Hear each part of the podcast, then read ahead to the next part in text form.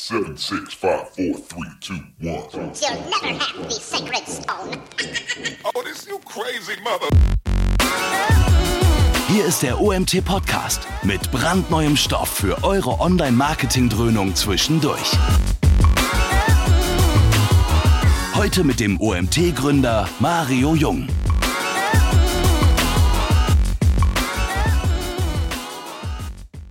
Schön für die Übergabe. Dann äh, beginnen wir auch sofort. Also, was machen wir heute? Wir gucken uns äh, zehn Screaming Frog Analysen. Der Titel sagt zwar zwölf äh, äh Screaming Frog Analysen.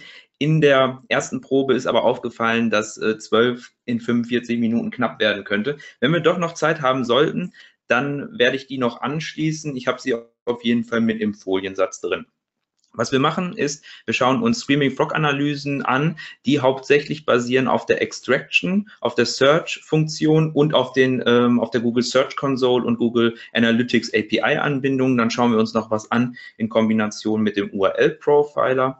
Das Ziel des Ganzen ist letztendlich, dass jeder so ein bisschen Inspirationsmöglichkeiten mitnimmt. Ich ähm, weiß auch, dass für nicht für jeden jede Analyse etwas ist. Darum geht es auch gar nicht, weil letztendlich sind Analysen immer auch so ein bisschen, wenn, wenn wir Website Auditing machen, ist es manchmal dasselbe, aber häufig muss man halt individuelle Sachen scrapen, extracten und ähm, darum geht es so ein bisschen zu zeigen, was der Screaming Frog kann und wie man ihn nutzen kann.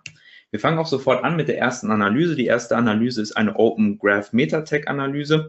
Das heißt, äh, wir wollen äh, die Open Metagraph Tags extrahieren. Ich muss hier einmal kurz mal schauen, Sekunde. So, so, jetzt sehe ich auch die, meinen Referentenmodus. Ähm, also Open Metagraph Tag, äh, Open Graph Meta Tags sind ja die Tags, die ähm, zum Beispiel von äh, Facebook oder von Twi den Twitter Cards verwendet werden. Und letztendlich geht es äh, bei dieser Analyse darum, herauszufinden, welche Open Graph Meta Tags sind bei den einzelnen URLs hinterlegt. Wo sind vielleicht Duplikate? Wo ist etwas gar nicht hinterlegt? Wo muss etwas optimiert werden? So sieht das äh, zum Beispiel aus. Ich habe jetzt hier einen Screenshot vom SEO-Portal genommen und da sieht man oben im Head-Bereich eben die entsprechenden Meta-Tags und wir wollen die ganzen Inhalte, die hinter Content gleich der einzelnen OG, ähm, OG äh, Meta-Tags extrahieren. Das heißt zum Beispiel, äh, ist es ein Artikel, ist, äh, was ist die ähm, OG-URL, was ist der Teil, was ist die Description und was ist das hinterlegte Bild. Das Ganze funktioniert per XPath. Da seht ihr den äh, Code unterhalb. Der eine ist äh, ein Starts with Code, das heißt, wir gucken, startet die Property mit OG Doppelpunkt Title. Das andere ist äh, eine alternative Formel. Da geht es um, da äh, suchen wir nicht, ob es danach damit startet, sondern eben, ob es nur enthalten ist. Das kann manchmal hilfreich sein, dass man eben nach ähm, ja, einem gewissen Element in einer Klasse sucht, Deswegen beide äh, Formeln mal vorgestellt. Das Ganze nehmen wir und packen uns das in die äh, Custom Extraction Funktion. Die finden wir äh, oben im Menü im, äh, unter Spider und äh, Custom und Extraction und packen uns das entsprechend äh, dort rein, XPath und extrahieren den inner HTML, weil wir wollen den Text haben aus dem HTML. Ähm, als nächstes erhalten wir dann eine solche Liste. Wir erhalten die jeweilige URL Dazu dann den OG-Title, die OG-Description, den Typen, die URL und das Bild, die Bild-URL und können damit dann eben entsprechend arbeiten, können, schon, können zum Beispiel schauen, wo ist kein Bild-URL hinterlegt und oder wo sind Duplikate zu finden, so dass, äh, man sich das anschaut und ähm, dort guckt, wo man Verbesserungen vornehmen muss, wo man Veränderungen vornehmen muss. Die zweite Analyse Hierbei geht es äh, Publikationsfrequenzen je Autor, die ist angelehnt an eine Analyse, die vielleicht der eine oder andere schon mal gesehen hat beim Chaos Computer Club, beim äh, Spiegel Mining Vortrag. Da ging es darum, dass man eben äh, schaut oder dabei geht es darum zu schauen, äh, wie häufig wird auf einer Webseite neuer Inhalt publiziert welche Autoren publizieren dort Inhalt und das dann entsprechend schön aufzuarbeiten. Und ähm, in dem Spiegel Mining Vortrag wurde das eben äh, selber entwickelt und auf äh, RAW äh, Quellcode ähm, aus RAW Quellcode extrahiert. Wir machen das Ganze jetzt ähm, ja mit einem Status Quo äh, Crawl und extrahieren uns dort dann die entsprechenden Elemente. Das Ganze machen wir auch anhand des äh, SEO-Portals. Dazu äh, bin ich dann in den, äh, dazu geht man dann eben auf einen Artikel, weil wir wollen ja wissen, ähm, wann wurde der Artikel veröffentlicht und von wem.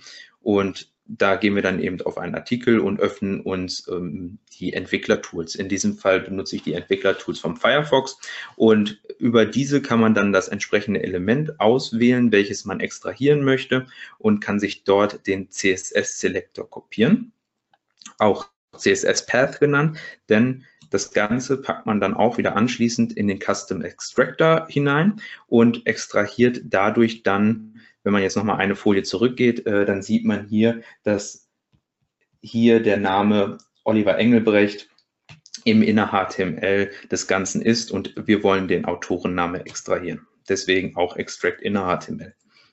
Das Ganze machen wir auch noch fürs Entry Date.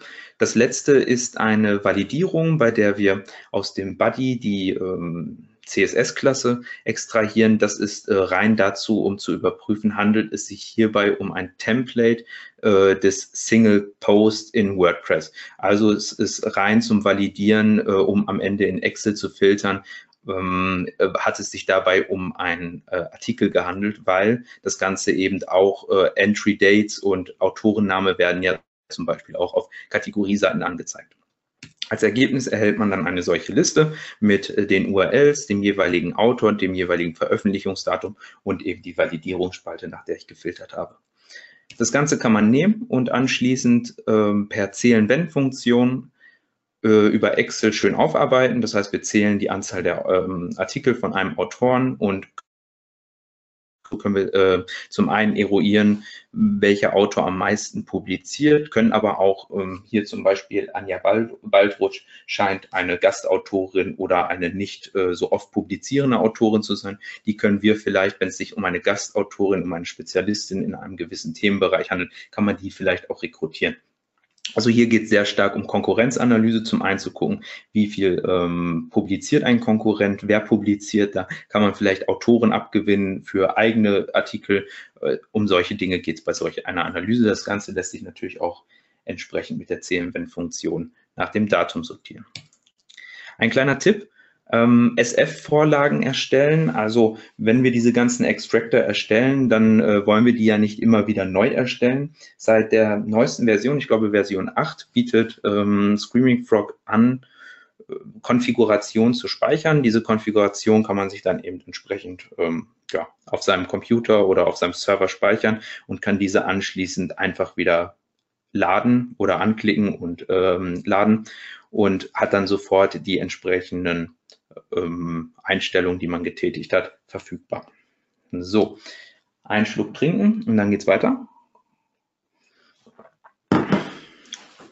Also, die nächste Analyse ist Identifikation von Seiten zur Snippet-Optimierung. Ich denke, was wir herausfinden wollen, ist relativ klar. Wir wollen Seiten finden, die schon in den Top 10 ranken, aber die ihr aus irgendwelchen Gründen eine schlechte CTR haben, die man dann optimieren kann, um eben dort im Ranking zu, äh, zu steigern oder äh, und um äh, aus dem Ranking mehr herauszuholen. Dazu müssen wir als erstes äh, uns die API Access, ähm, also ein API Access herstellen, eine äh, API Verbindung zur Google Search Console. Das ist relativ leicht gemacht. Dazu einfach unter Configuration API Access und Google Search Console ähm, draufklicken. Dann äh, kommt da ein Connect-Button und dann ist das Ganze innerhalb von 30 Sekunden auch erledigt. Dann könnt ihr eure Website auswählen, die ihr crawlen wollt und von der ihr die Daten beziehen wollt. Unter den äh, Tabs äh, Date Range könnt ihr einstellen, aus welchem Zeitraum ihr die Daten beziehen wollt. In der Präsentation steht hier jetzt noch Maximum 90 äh, Tage, äh, die man eben ja ausschöpfen kann, aktuell noch, aber ähm, der ein oder andere wird schon gesehen haben, es gibt aktuell eine Beta-Version ähm, der Google Search Console, die jetzt äh, zwölf Monate Daten zur Verfügung stellt. Das heißt, in Zukunft können wir dann anstatt die Maxim maximale Date Range von 90 Tagen dort zwölf Monate einstellen. Wenn es denn Sinn macht, wenn man jetzt natürlich nur einen gewissen Zeitraum analysieren will, dann macht das natürlich keinen Sinn. Unter Dimensions Filter kann man sich noch anschauen, kann man nach gewissen Ländern äh, filtern oder kann zum Beispiel eine Mobile Device ähm, Analyse machen. Das heißt, äh, man kann sich für Desktop-Geräte die äh, CTR-Daten ähm, extrahieren und in einem zweiten Crawl zum Beispiel für die ähm, Mobile, äh, Mobile-Geräte und kann dann vergleichen, wo haben wir große Diskrepanzen, warum ist das so, wird das eine auf Mobile sehr stark abgeschnitten und passt da unsere, äh, unser Meta-Teil, Meta-Description nicht, was müssen wir hier verändern. Im Ergebnis erhalten wir dann am Ende eine Liste mit ähm, den URLs, mit den Klicks, Impressions, CTR und der durchschnittlichen Position. Wir sortieren nach äh, durchschnittliche Position, Position kleiner gleich 10 und die CTR aufsteigend, um eben die Seiten zu finden, die Potenzial haben, zu, äh, also die man optimieren kann. Genau. Ein Schluck trinken noch mal kurz.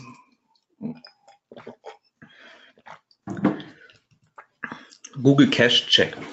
Äh, was wir hier herausfinden wollen, das Ganze ist, ähm, wenn man das mit vielen äh, URLs macht, das erstmal als erster Hinweis, ähm, dann ist das ein Thema, das man mit äh, Proxys und mit langsamen Crawl-Einstellungen verbinden muss. Das werde ich jetzt hier im Detail nicht vorstellen, das sei nur am Anfang gesagt. Es geht letztendlich darum herauszufinden, sind unsere URLs im, äh, im Google Cache und damit dann zu prüfen, ob unsere URL auch im Index ist oder und wann sie zuletzt indexiert worden wurde. Das ist nicht immer 100 Prozent korrekt. Das heißt, eine Seite, die ja im Cache ist, muss ähm, umgekehrt eine Seite, die im Google Index ist, muss nicht unbedingt im Google Cache sein. Aber äh, für diese Prüfung ähm, kann das eben entsprechend sein. Oder wenn man herausfinden möchte, wir haben eine große Anzahl an URLs verändert, zum Beispiel unsere Kategorieseiten und wollen herausfinden, wie viele unserer Kategorieseiten sind denn ähm, schon im Google Cache, wie viele Seiten wurden davon schon gecrawlt. Dazu basteln wir uns als erstes die Google Cache Abfrage. Ähm, der Google Cache ist erreichbar über diese webcache.googleusercontent.com Search und dann Q gleich Cache, Doppelpunkt. Und hinter, das, hinter dem Doppelpunkt kommt jeweils die URL, von dem man den Cache haben möchte. Das heißt, wir nehmen uns unsere Liste, die wir überprüfen wollen, in Excel in einer Spalte und bauen uns dann über die Verkettenfunktion die URL zur Cache-Abfrage.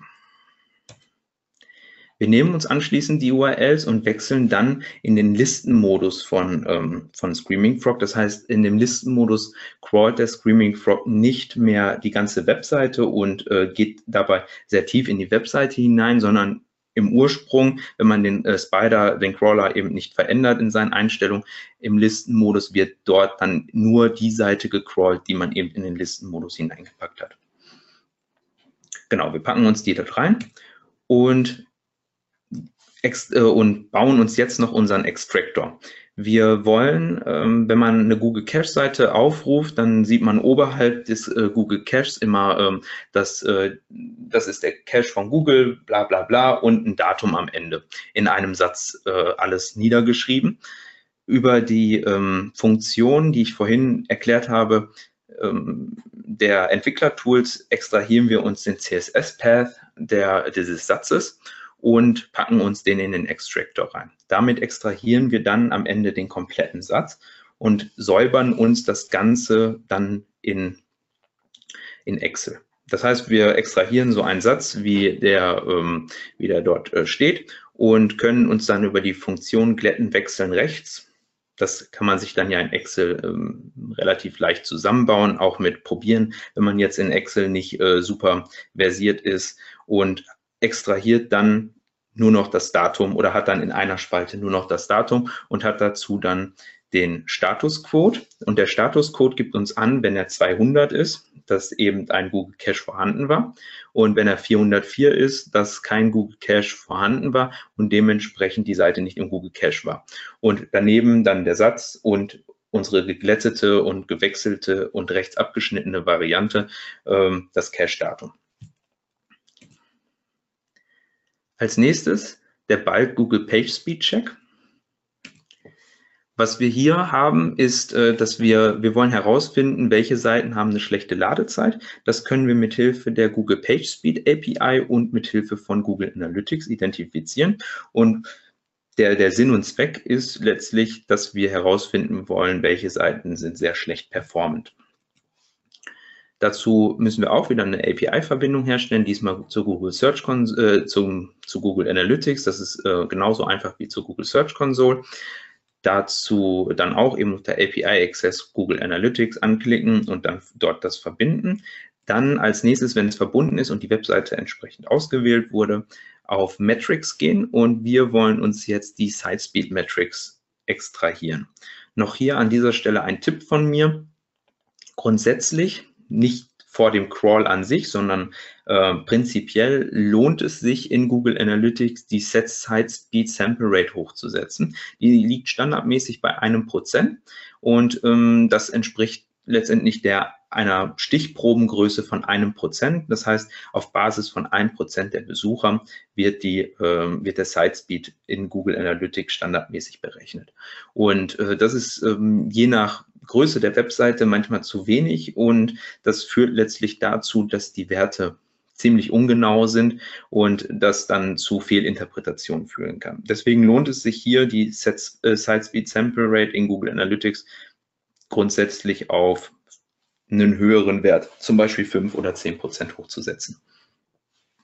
Als Ergebnis wenn man den Crawl gestartet hat, erhält man eine Liste mit ähm, den URLs, den dazugehörigen Sessions, Bounce Rate und eben auch den, äh, den Sitespeed-Daten wie der Average Page Load Time. Dort sortiert man jetzt einfach die Average Page Load Time aufsteigend und kann sich hier auch noch einen Mittelwert äh, über die äh, Mittelwertfunktion von Excel berechnen lassen und schauen, welche Seiten liegen alle über dem Mittelwert. Und diese URLs nimmt man und packt die in den URL-Profiler. Der URL-Profiler ist ein weiteres Tool. Das äh, hat nichts mit dem Screaming Frog zu tun, sondern ist ein ganz nettes äh, Spielzeug, um API-Daten von verschiedenen, ähm, ja, um verschiedene APIs anzuzapfen und Daten für URLs zu sammeln. Dort packt man die Liste rein und holt sich dort dann die Daten für den Mobile Page Speed und äh, Desktop Page Speed. Hm, als Ergebnis erhält man dann eine Liste mit den verschiedenen Scores. Das sind, diese, das sind dieselben Scores, die man bekommt, wenn man eine URL manuell in das PageSpeed Tool von Google packt und sieht so, welche Seiten haben wo ähm, ja, schlechte Scores. Welche Seiten müssen wir uns als erstes angucken? Das heißt, welche Seiten haben zum einen schlechte Ladezeit, die wir vorhin ermittelt haben, also eine unterdurchschnittliche Ladezeit und welche Seiten haben hier auch noch schlechte ähm, Speed Scores und da kann man sich dann genau anschauen, warum das so ist. Das nächste ist der Bulk Structured Data Markup Check. Ähm, wir wollen herausfinden, auf welchen Seiten äh, Schema-Org-Einbindungen vorhanden sind und wo es Fehler gibt mit diesen Schema-Org-Einbindungen. Ich trinke noch einen kurzen Schluck. Mm. Als erstes benutzen wir jetzt die Custom Search Funktion. Die Custom Search Funktion sucht im ganzen Quelltext der Webseite nach Begriffen. Ähm, in dem Fall suchen wir nach schema.org.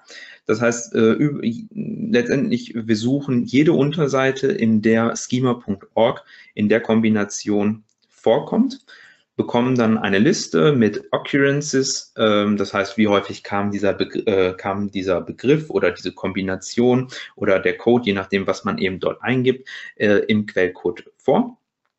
Und wir nehmen diese Liste und bauen uns für das Structured Data Checkup Tool.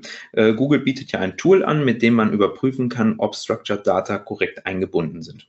Und wir wollen für eine große Anzahl, nämlich an, äh, für alle URLs, die eben schema.org Einbindung haben, wollen wir heraus, äh, wollen wir diesen Test durchführen und überprüfen, ob Fehler, Warnungen oder dergleichen vorliegen.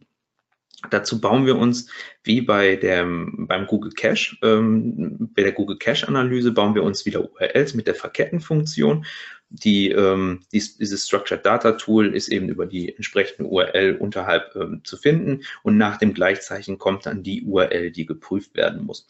Ähm, das bauen wir uns in, ähm, in, in äh, Excel das Ganze muss noch encoded werden. Das ist einfach mal nach Encoding-Tool suchen. Ähm, dann hat man das äh, sehr schnell generiert und dann kann man sich das zusammenbauen. Diese URLs nimmt man, aber zuvor, also diese URLs kopiert man, ähm, aber zuvor muss man das Ganze, bevor man die URLs in den, äh, in den Ex, ähm, in den Listenmodus packt, muss man äh, das JavaScript-Rendering aktivieren. Das ist ganz wichtig, weil diese Applikation, nämlich dieses Structured Data Tool, basiert äh, auf JavaScript und wenn man das nicht macht, dann funktioniert dieser ganze Crawl nicht. Das heißt, vorher äh, das ganze ähm, das ähm, Rendering aktivieren unter Spider und dann Rendering und äh, dort äh, JavaScript Rendering aktivieren. Als nächstes äh, einfach mal eine der URLs, die man äh, gerade gebaut hat, äh, in diesem Schritt hier aufrufen und ähm, wieder über die Entwicklertools den Bereich markieren, den man kopieren möchte. In dem Fall ist das ja der Bereich, wo steht, wie viele Fehler, wie viele Warnungen und wie viele Schema oder Structured Data Elemente es denn äh, am Ende gibt. Den Bereich wollen wir extrahieren. Das heißt, wir markieren uns den mit den Entwicklertools, äh, klicken auf Kopieren und CSS Selector kopieren und packen uns diesen entsprechend in den Extractor. Dort wollen wir den Text extra, extrahieren, weil wir wollen ja den kompletten Text haben, nämlich null Fehler, null Warnungen, drei Elemente oder eben was dort dann steht. Jetzt packen wir uns die URLs, die wir uns gerade äh, hier generiert haben äh, und kopiert haben, in den äh, Listenmodus, das habe ich ja gerade schon mal kurz erwähnt, und starten den Crawl und bekommen dann am Ende einen solchen Bericht und wissen dann für jede URL, auf der wir Schema-Org-Einbindungen haben, wie viele Fehler, wie viele Warnungen und wie viele Schema-Org-Einbindungen denn das Ganze, äh, diese, äh, diese URL hat. Äh, diese Liste können wir dann natürlich nehmen und können uns als erstes die anschauen, die Fehler haben, äh, weil das sind ja erstmal die, die, wo wir Schema-Org-Einbindung haben, die uns aber Probleme machen, die zum Beispiel dann in, als Rich Snippets gar nicht in den Suchergebnissen angezeigt werden. JSON-LD-Schema-Einbindungen. Wir bleiben im ganzen äh, Themenkontext Schema-Einbindungen. Äh, es lassen sich ja Schema-Einbindungen nicht nur direkt in den HTML-Code mit einbauen, sondern das Ganze geht ja auch per JSON-LD im äh, Head-Bereich über JavaScript. Und wenn wir das extrahieren wollen, dann müssen wir dann müssen wir einen anderen Weg gehen oder dann ist ein anderer Weg sinnvoller. Und äh, zwar wollen wir den kompletten JSON-LD-Code extrahieren. Dazu äh, benutzen wir regex und holen uns alles, was in dem JSON-LD-Bereich drin steht, holen uns alles, was dazwischen steht und extrahieren uns das. Ganz, ganz wichtig ist, äh, da JSON-LD-Einbindungen ja gerne per per Google Tag Manager gemacht werden. Das heißt, wir packen unsere JSON-LD-Einbindung gar nicht manuell in den Head-Bereich, sondern generieren uns automatisch über den Google Tag Manager über Variablen die äh, Schema-Einbindungen. Äh, wenn das der Fall ist, dass das über den Google Tag Manager gemacht wird, dann ist ganz, ganz wichtig, dass ähm, hier vorher das JavaScript Rendering aktiviert wird. Ansonsten kann eben, ansonsten wird der Code halt nicht gecrawlt und man bekommt kein Ergebnis.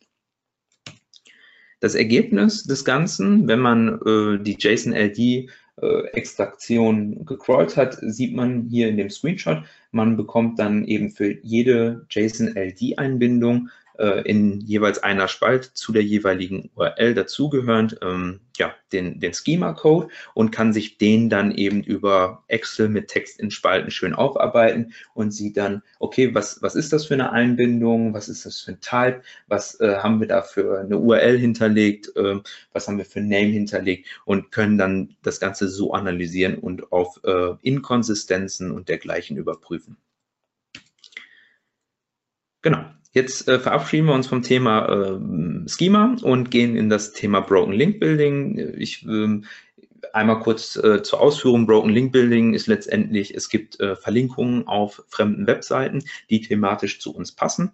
Und wir suchen uns solche Verlinkungen, die thematisch zu uns passen. Wichtig in dem Kontext ist natürlich noch, dass diese Verlinkungen entweder auf äh, Seiten leiten, die nicht mehr existieren, also 404 Fehler auswerfen, die 301 redirected wurden auf die Startseite auf, ähm, nach einem Relaunch oder sonst irgendetwas. Das heißt, äh, jemand hat auf eine Unterseite verlinkt, die mal äh, irgendeinen guten Inhalt hatte zu einem Thema und jetzt ist das Ganze aber äh, nicht mehr erreichbar. Solche Seiten suchen wir und solche Seiten möchten wir finden, um am Ende beim Broken Link Building geht es dann darum, den Inhalt wieder aufleben zu lassen, dem äh, Betreiber der Seite zu schreiben und dann äh, den Link zu bekommen, also dem, äh, den Betreiber zu informieren, okay, äh, da ist ein fehlerhafter Link äh, verlinkt, äh, aber wir haben hier eine gute Alternative, die haben wir selber entwickelt und den Link zu bekommen. Dabei geht es so ein bisschen ums, beim Broken Link Building. Das Ganze kann man natürlich auch mit Expired Domains machen. Also die Methode funktioniert ja auch, um Expired Domains zu finden,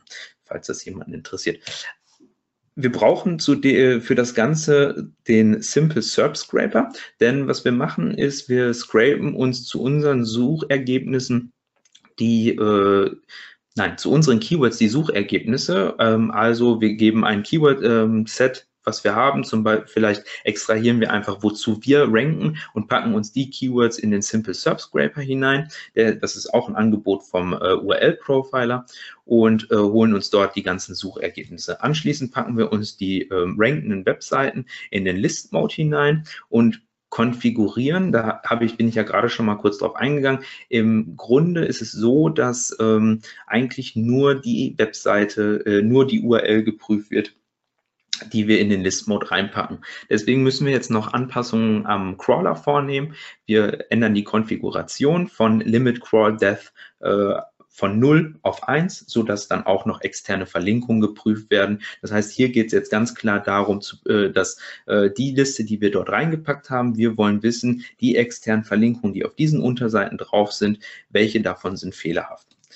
Wenn wir den Crawl gestartet haben, dann holen wir uns über die Bulk-Export-Funktion, äh, die man im Menü findet, und Response-Codes, holen wir uns die Response-Codes, die eben fehlerhaft sind. Also 400er, 500er No-Response, die holen wir uns und nehmen uns diese Liste und machen eine Linkprüfung. Dafür kann dann wieder der ähm, URL-Profiler herhalten.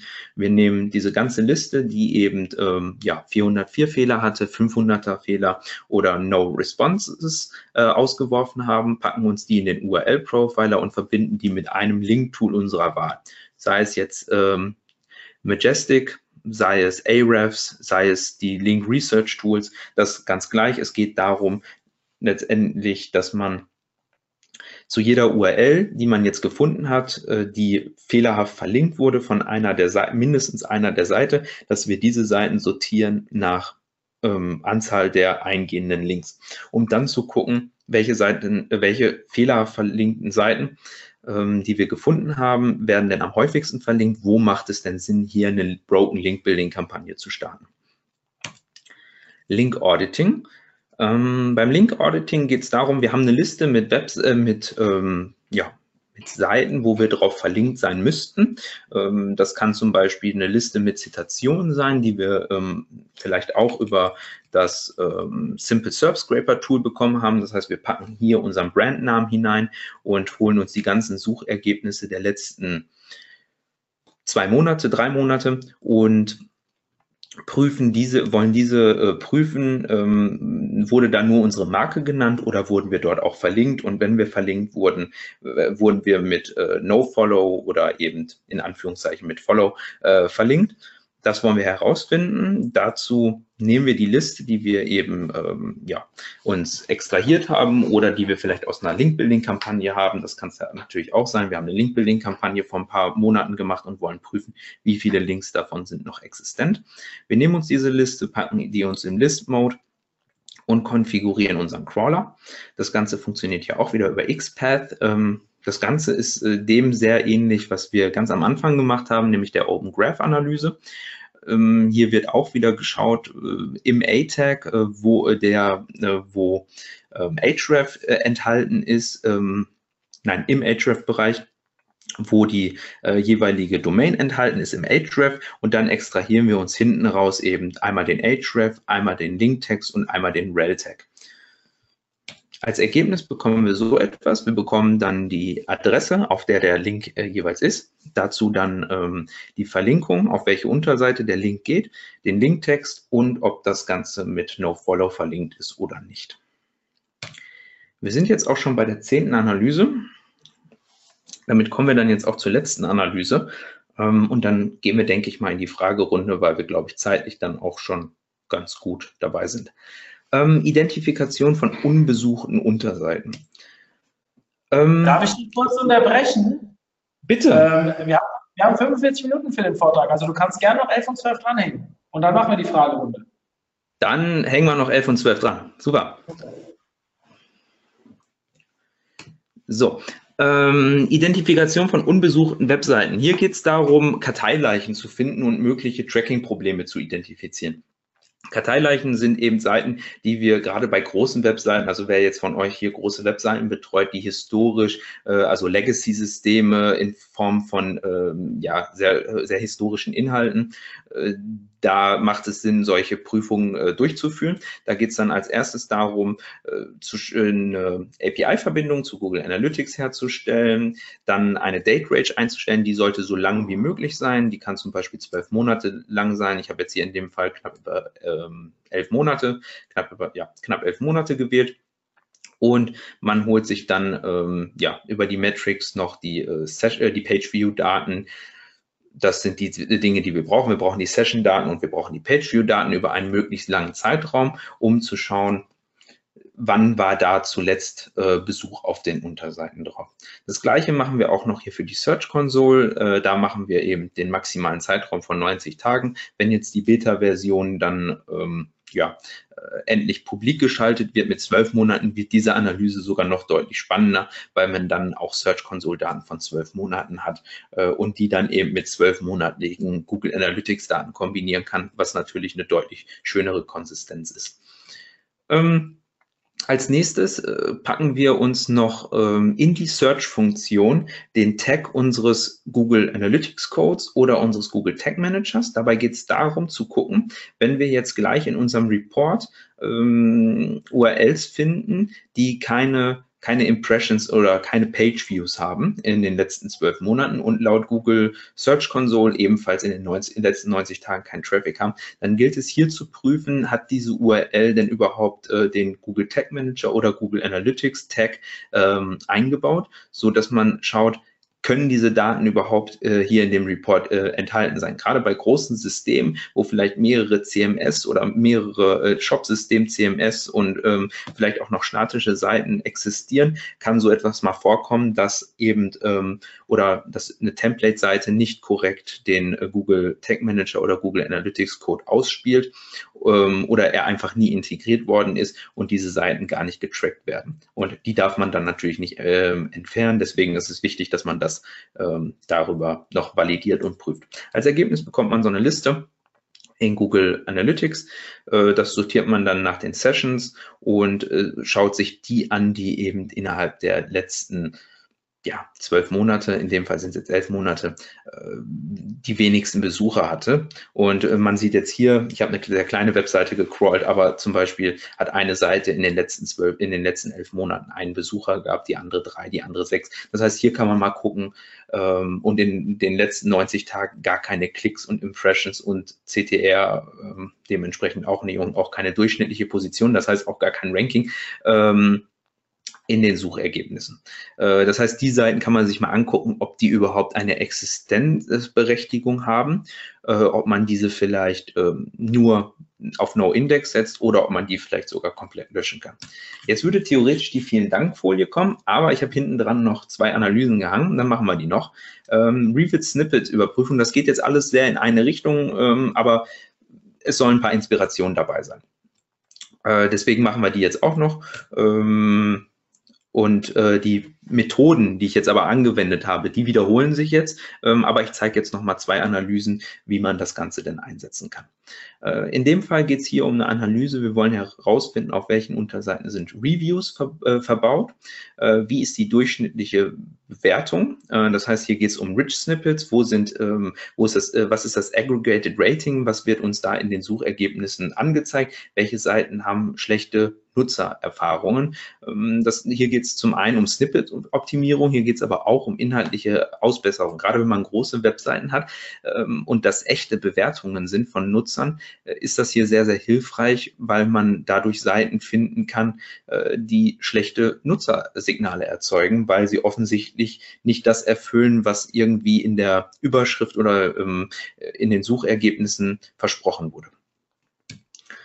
Äh, was wir als erstes, wir machen das Ganze anhand des äh, Beispiels eatsmarter.de. Äh, was wir als erstes machen, wir gehen wieder in die Entwicklertools und holen uns hier die Durchschnittsbewertung äh, raus, kopieren uns die raus. Das gleiche machen wir auch äh, für die Anzahl der Bewertungen und packen uns das dann in den Custom Extractor hinein. Als Ergebnis bekommen wir dann so eine Liste. Wir bekommen die jeweilige URL, in dem Fall sind es jetzt Rezepte und die dazugehörige Bewertung und die Anzahl der Bewertungen was wir jetzt ja wissen wollen, wir wollen jetzt wissen, wird das Ganze denn auch in den Google-Suchergebnissen so angezeigt? Das heißt, okay, wir haben hier äh, auf unserer Webseite das ähm, also eingebunden, wir haben die Bewertungen eingebunden, äh, also per Schema oder äh, anderen äh, strukturierten Datencode Oh, und wird, was wird denn in den Suchergebnissen angezeigt oder wird es überhaupt in den Suchergebnissen angezeigt? Das ist jetzt das Ziel, das herauszufinden. Das machen wir über die Site-Abfrage. Die Site-Abfrage ist durchaus eine andere Abfrage, als wenn ich jetzt nach, ähm, was ist das erste, nach Pfefferkuchenrezept suche, aber es ist zumindest eine, an, ein Anhaltspunkt. Ich habe hier wieder ähm, die Verkettenfunktion benutzt. Dazu in dem Fall ähm, gibt es einen vorderen Teil, das ist eben die Search-Abfrage. Äh, Dann kommt dazwischen die URL und hinten dran kommt noch dieses un QWS äh, gleich CR. Das ist eine Länder, ein Länderweiterleitungscode, mit dem man Google signalisiert, okay, hier muss nicht nochmal weitergeleitet werden, äh, sondern die Anfrage kann genauso gesendet werden. Äh, das ist ganz wichtig, ansonsten funktioniert dieser Crawl nicht. Äh, diese Liste packen wir uns wieder in den List-Mode.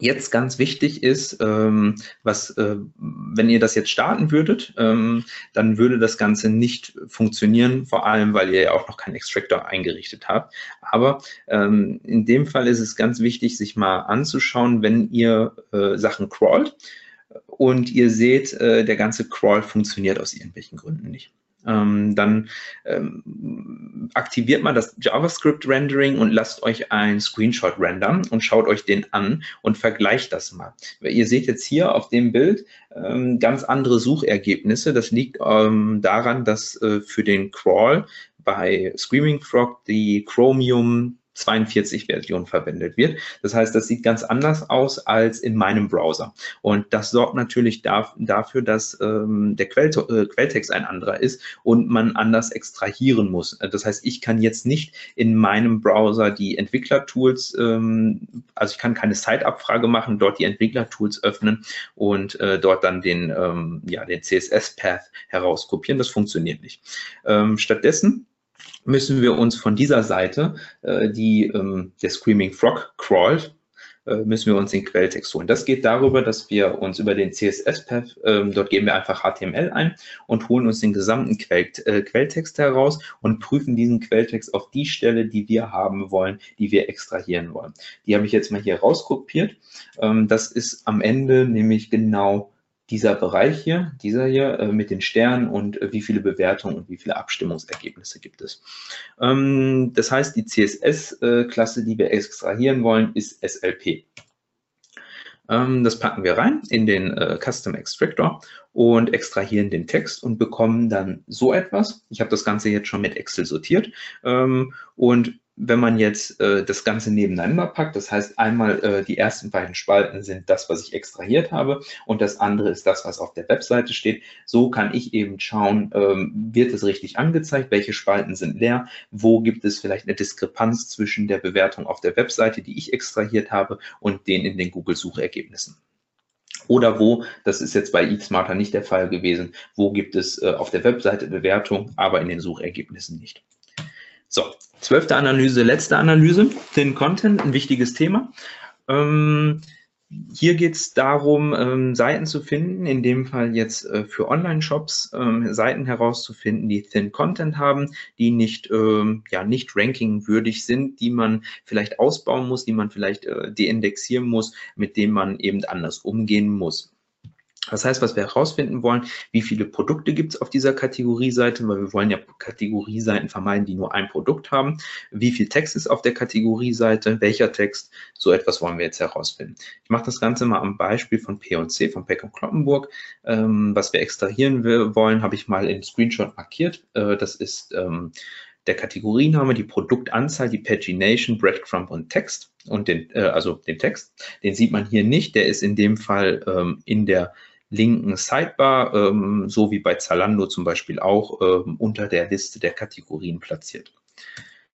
Ähm, noch ein kleiner Tipp, gerade wenn man jetzt nur Bereiche, gerade wenn man große Webseiten hat äh, und man nur Bereiche crawlen möchte, kann man sich über die äh, Includes URL-Funktion, die man auch über, über den Configuration-Bereich findet, kann man einzelne Bereiche definieren, die man crawlen möchte. In dem Fall äh, crawlen wir jetzt nur auf peckundkloppenburg.de äh, alles, was Herren in der URL hat, als ähm, erste Ebene. Ähm, wie vorhin beschrieben, habe ich jetzt auch hier die, ähm, ja, die CSS-Klassen herauskopiert von den Elementen, die wir haben wollen.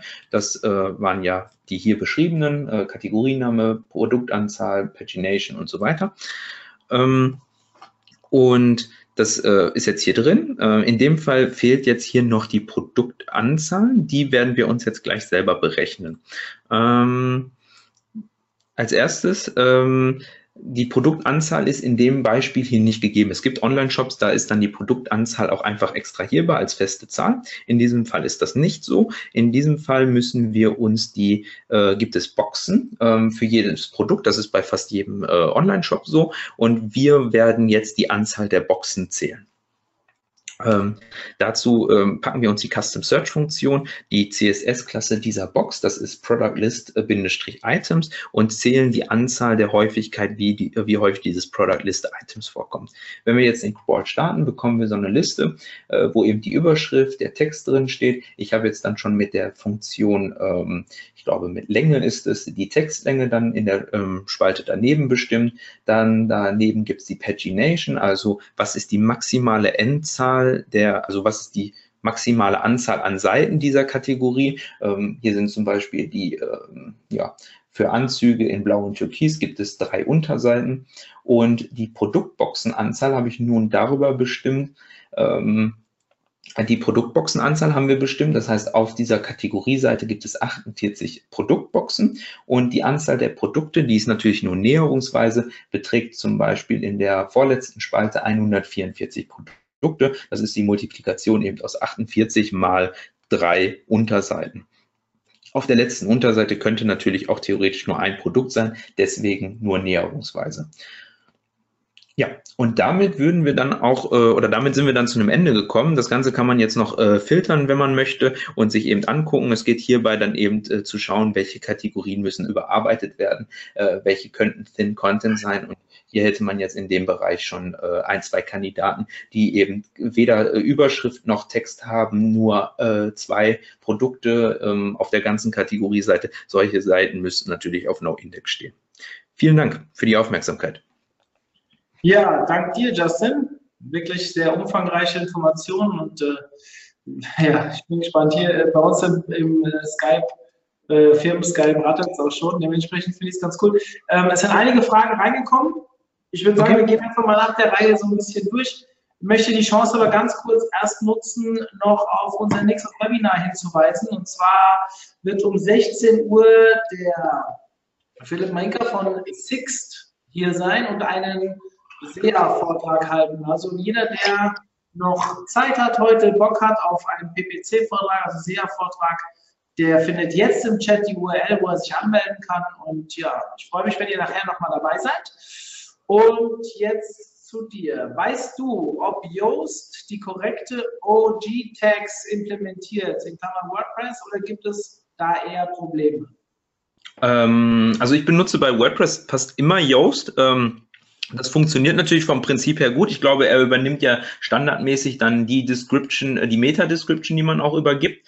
Ähm, das, äh, also mir sind jetzt keine Fehler bekannt. Äh, beantworten wir die Frage so. Also technische Fehler ähm, glaube ich da sowieso nicht dran. Also ich denke, das, das hat Yoast auf jeden Fall im Griff. Da geht es dann eher, auch bei der Analyse ging es eher darum, inhaltliche Fehler aufzudecken. Das heißt, äh, für viele Seiten, äh, ihr habt das ja ganz schön gemacht, äh, jetzt äh, habe ich vorhin gesehen, äh, als du den Link äh, geteilt hast zu der Veranstaltung hier äh, ihr habt ein schönes OG-Image hinterlegt, dass das schön in äh, Facebook angezeigt wird, individuell. Um solche Fehler aufzudecken, geht es ja eigentlich viel mehr, ähm, dass man eben auch hohe Aufmerksamkeit äh, bekommt, wenn die URL mal geteilt wird. Ähm, aber eine grundsätzlich technisch korrekte Einbindung, da gehe ich von aus, dass die bei Yoast gegeben ist. Wie viele Site-Abfragen sind per Screaming Frog machbar, bis Google das blockiert? Beziehungsweise kann man die Gefahr, blockiert zu werden, mit Einstellungen minimieren? Ähm, mit Einstellungen minimieren, ja, indem man äh, unter Spider Configuration die Anzahl der parallelen ähm, äh, Crawls reduziert. Äh, das heißt, das äh, so stark wie möglich runterstellt. Äh, aber trotzdem, wenn, wenn, du das jetzt mit äh, 100 URLs machst, ich vermute sogar, dass du bei 100 URLs schon geblockt bist. Ich mache das immer, wenn ich es mache, mit äh, Proxys, äh, mit einer großen Anzahl an Proxys. Das heißt, jede Anfrage geht irgendwie über einen anderen Proxy und äh, damit reduzierst du halt, also damit wirst du, wird zum Glück, also ganz, ganz schlimm ist es halt, wenn ihr eine IP im ganzen Büro habt und äh, ich starte den Crawl und ich werde geblockt und auf einmal müsst ihr alle ein Capture eingeben, wenn ihr bei Google irgendwas sucht, äh, weil ihr geblockt wurdet. Ähm, das immer verhindern, deswegen immer dann mit Proxys arbeiten. Ja, Wieso sind manche Webseiten im Index, aber in Klammern noch nicht im Google Cache? Ähm, also du kannst ja äh, den Google Cache verbieten. Ähm, darauf habe ich mich jetzt bezogen. Das, das, äh, bezieht sich vermutlich auf die Aussage, die ich zwischenzeitlich getätigt habe, dass das ja nicht immer sein, äh, nicht immer sein muss, dass äh, eine Seite, die im Google Cache ist, nee, umgekehrt, dass eine Seite, ähm, die im Index ist, ein Google Cache hat. Äh, man kann ja auch sagen, gerade wenn man Konkurrenzanalysen macht, da kann ja dieses No Cache Tag hinterlegt sein, dann äh, wird die Seite ja nicht gecached. Da, hm. ja. Ähm Kannst du die Site Speed Sample Rate nochmal wiederholen? Okay, vielleicht in ein, zwei kurzen Sätzen.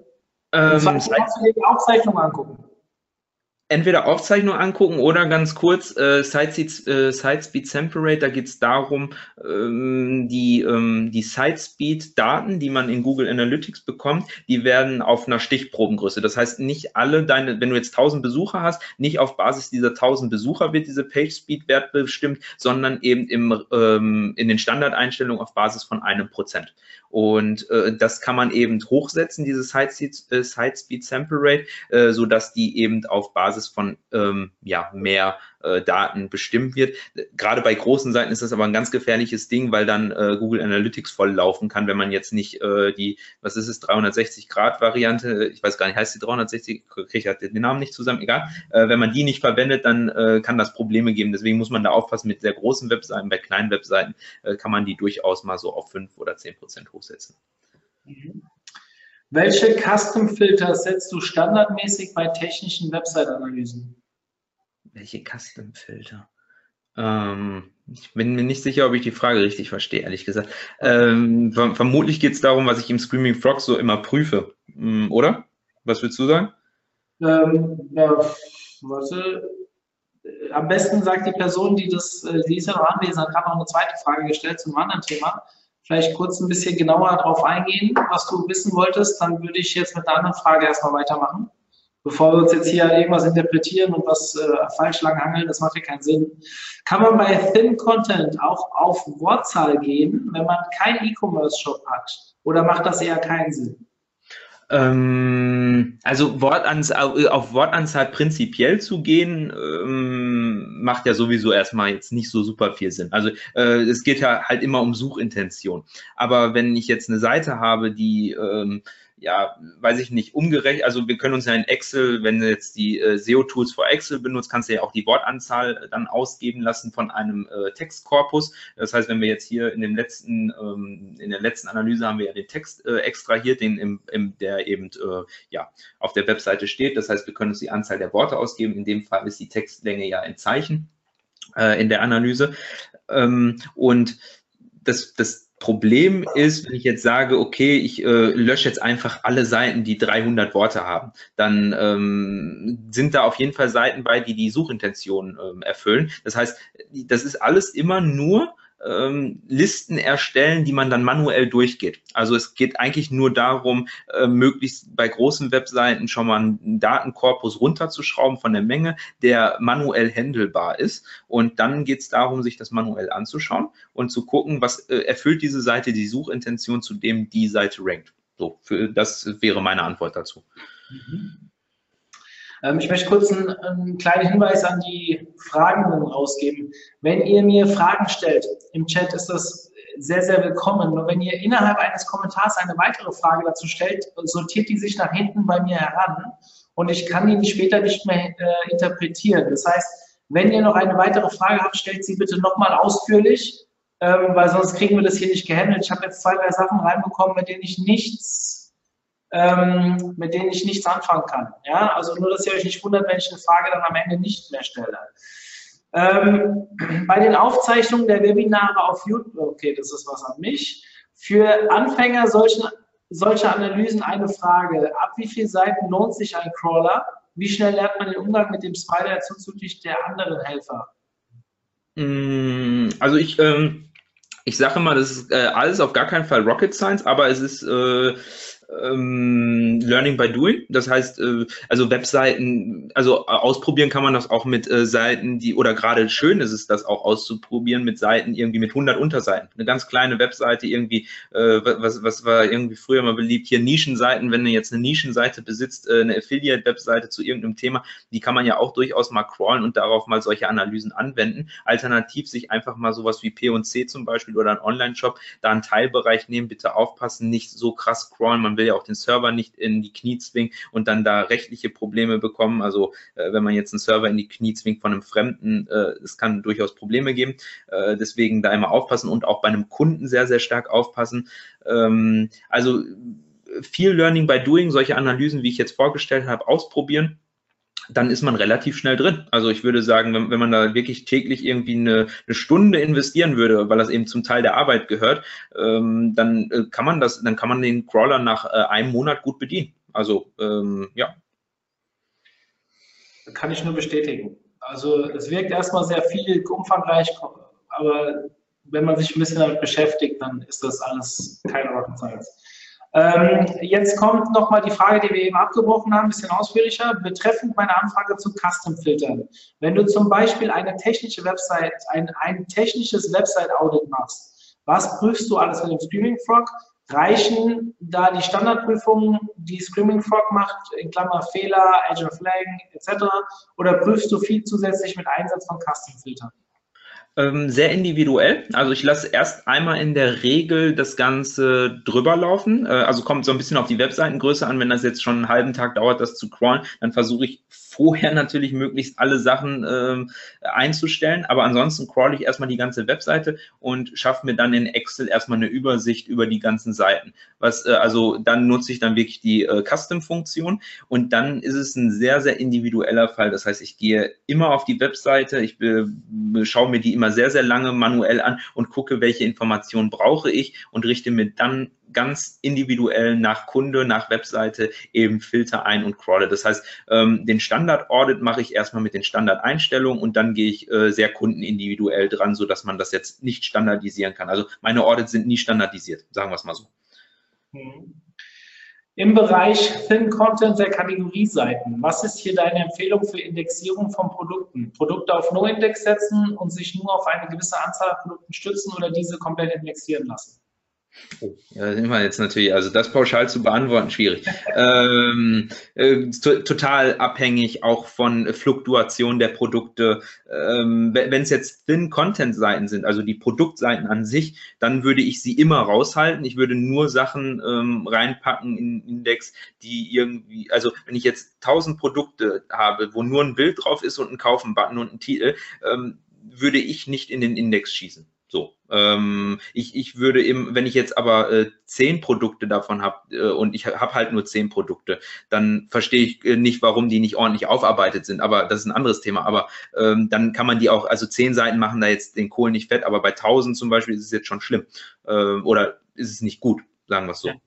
Also wenn du jetzt einen Shop mit 100.000 Produkten hast und hast auch Produktbeschreibung drin, aber sagen wir, du hast 100 Mal das gleiche Produkt, nur in verschiedenen äh, Größen, Akkulaufzeiten oder was weiß ich was, dann würdest du eher davon abraten. Ähm, ja, also dann, dann würde ich sie halt, ich würde sie technisch äh, schon ganz anders bündeln. Also äh, da, da wird die Empfehlung an den Kunden rausgehen, dass wir das technisch ganz, ganz anders lösen, äh, dass diese Seiten gar nicht existieren. Hm, okay. Ähm, zu fünftens, ich weiß nicht mehr genau, was das war, bei Google Page Speed gab es den Tipp, die Site Speed Stichprobe zu erhöhen. Wie genau mache ich das, beziehungsweise wo genau? ähm, einfach mal Site Speed Sample Rate äh, googeln. Das würde jetzt den Rahmen sprengen, aber es ist nicht schwer. Äh, relativ schnell gemacht. Ähm, über den Google Tag Manager noch viel schneller als äh, über Google Analytics selber.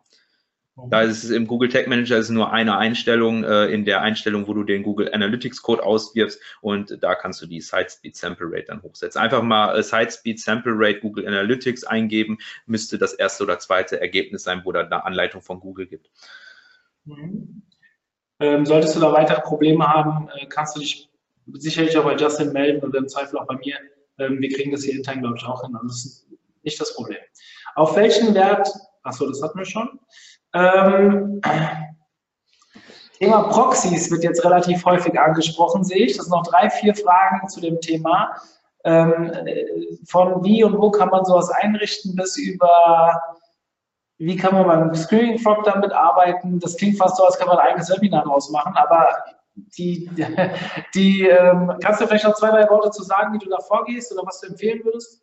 Ähm, ja, also äh, wichtig für mich, gerade wenn man jetzt, äh, also wichtig ist, dass man äh, möglichst gute Proxys kaufen und die selbst gute sind halt günstig. Ähm, also einfach mal äh, Proxy-Service, irgendwas googeln, da gibt es zig Anbieter. Da, äh, das kommt dann auch so ein bisschen auf die Präferenz an und was man braucht. Gerade wenn man jetzt irgendwie so äh, Surf-Scraping macht, vielleicht gucken, dass die Standorte stimmen, ähm, aus dem man eben, äh, das kommt so ein bisschen drauf an. Wenn, wenn ich habe ja da äh, zwischenzeitlich auch diesen Simple Surf-Scraper vorgestellt.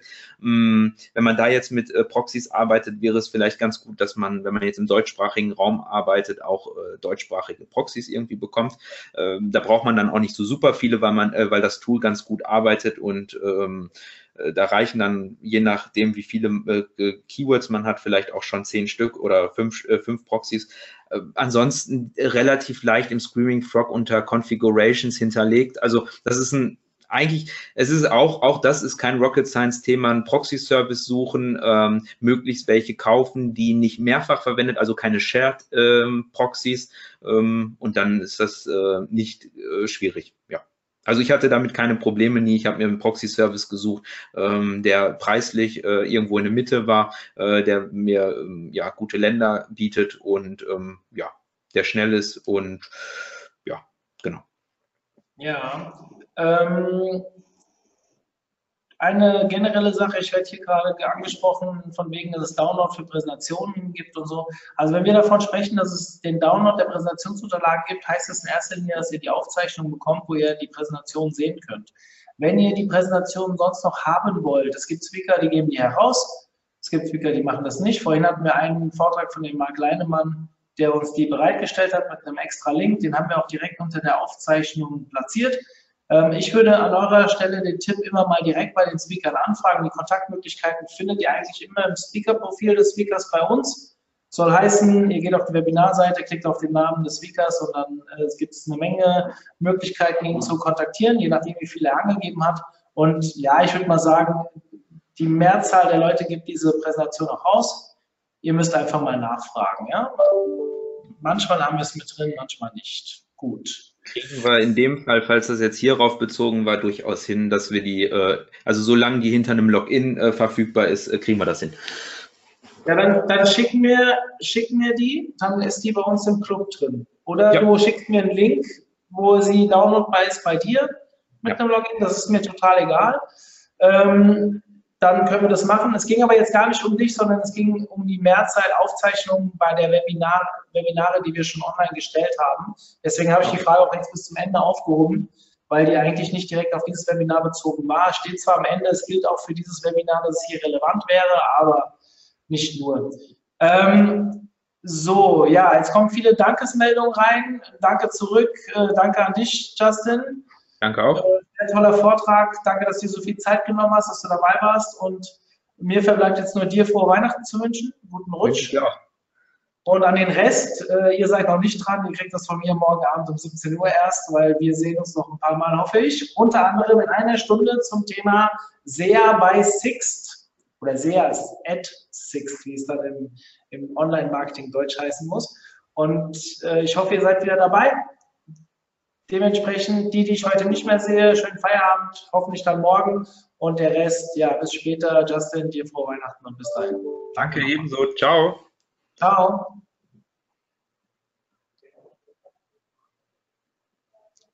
So.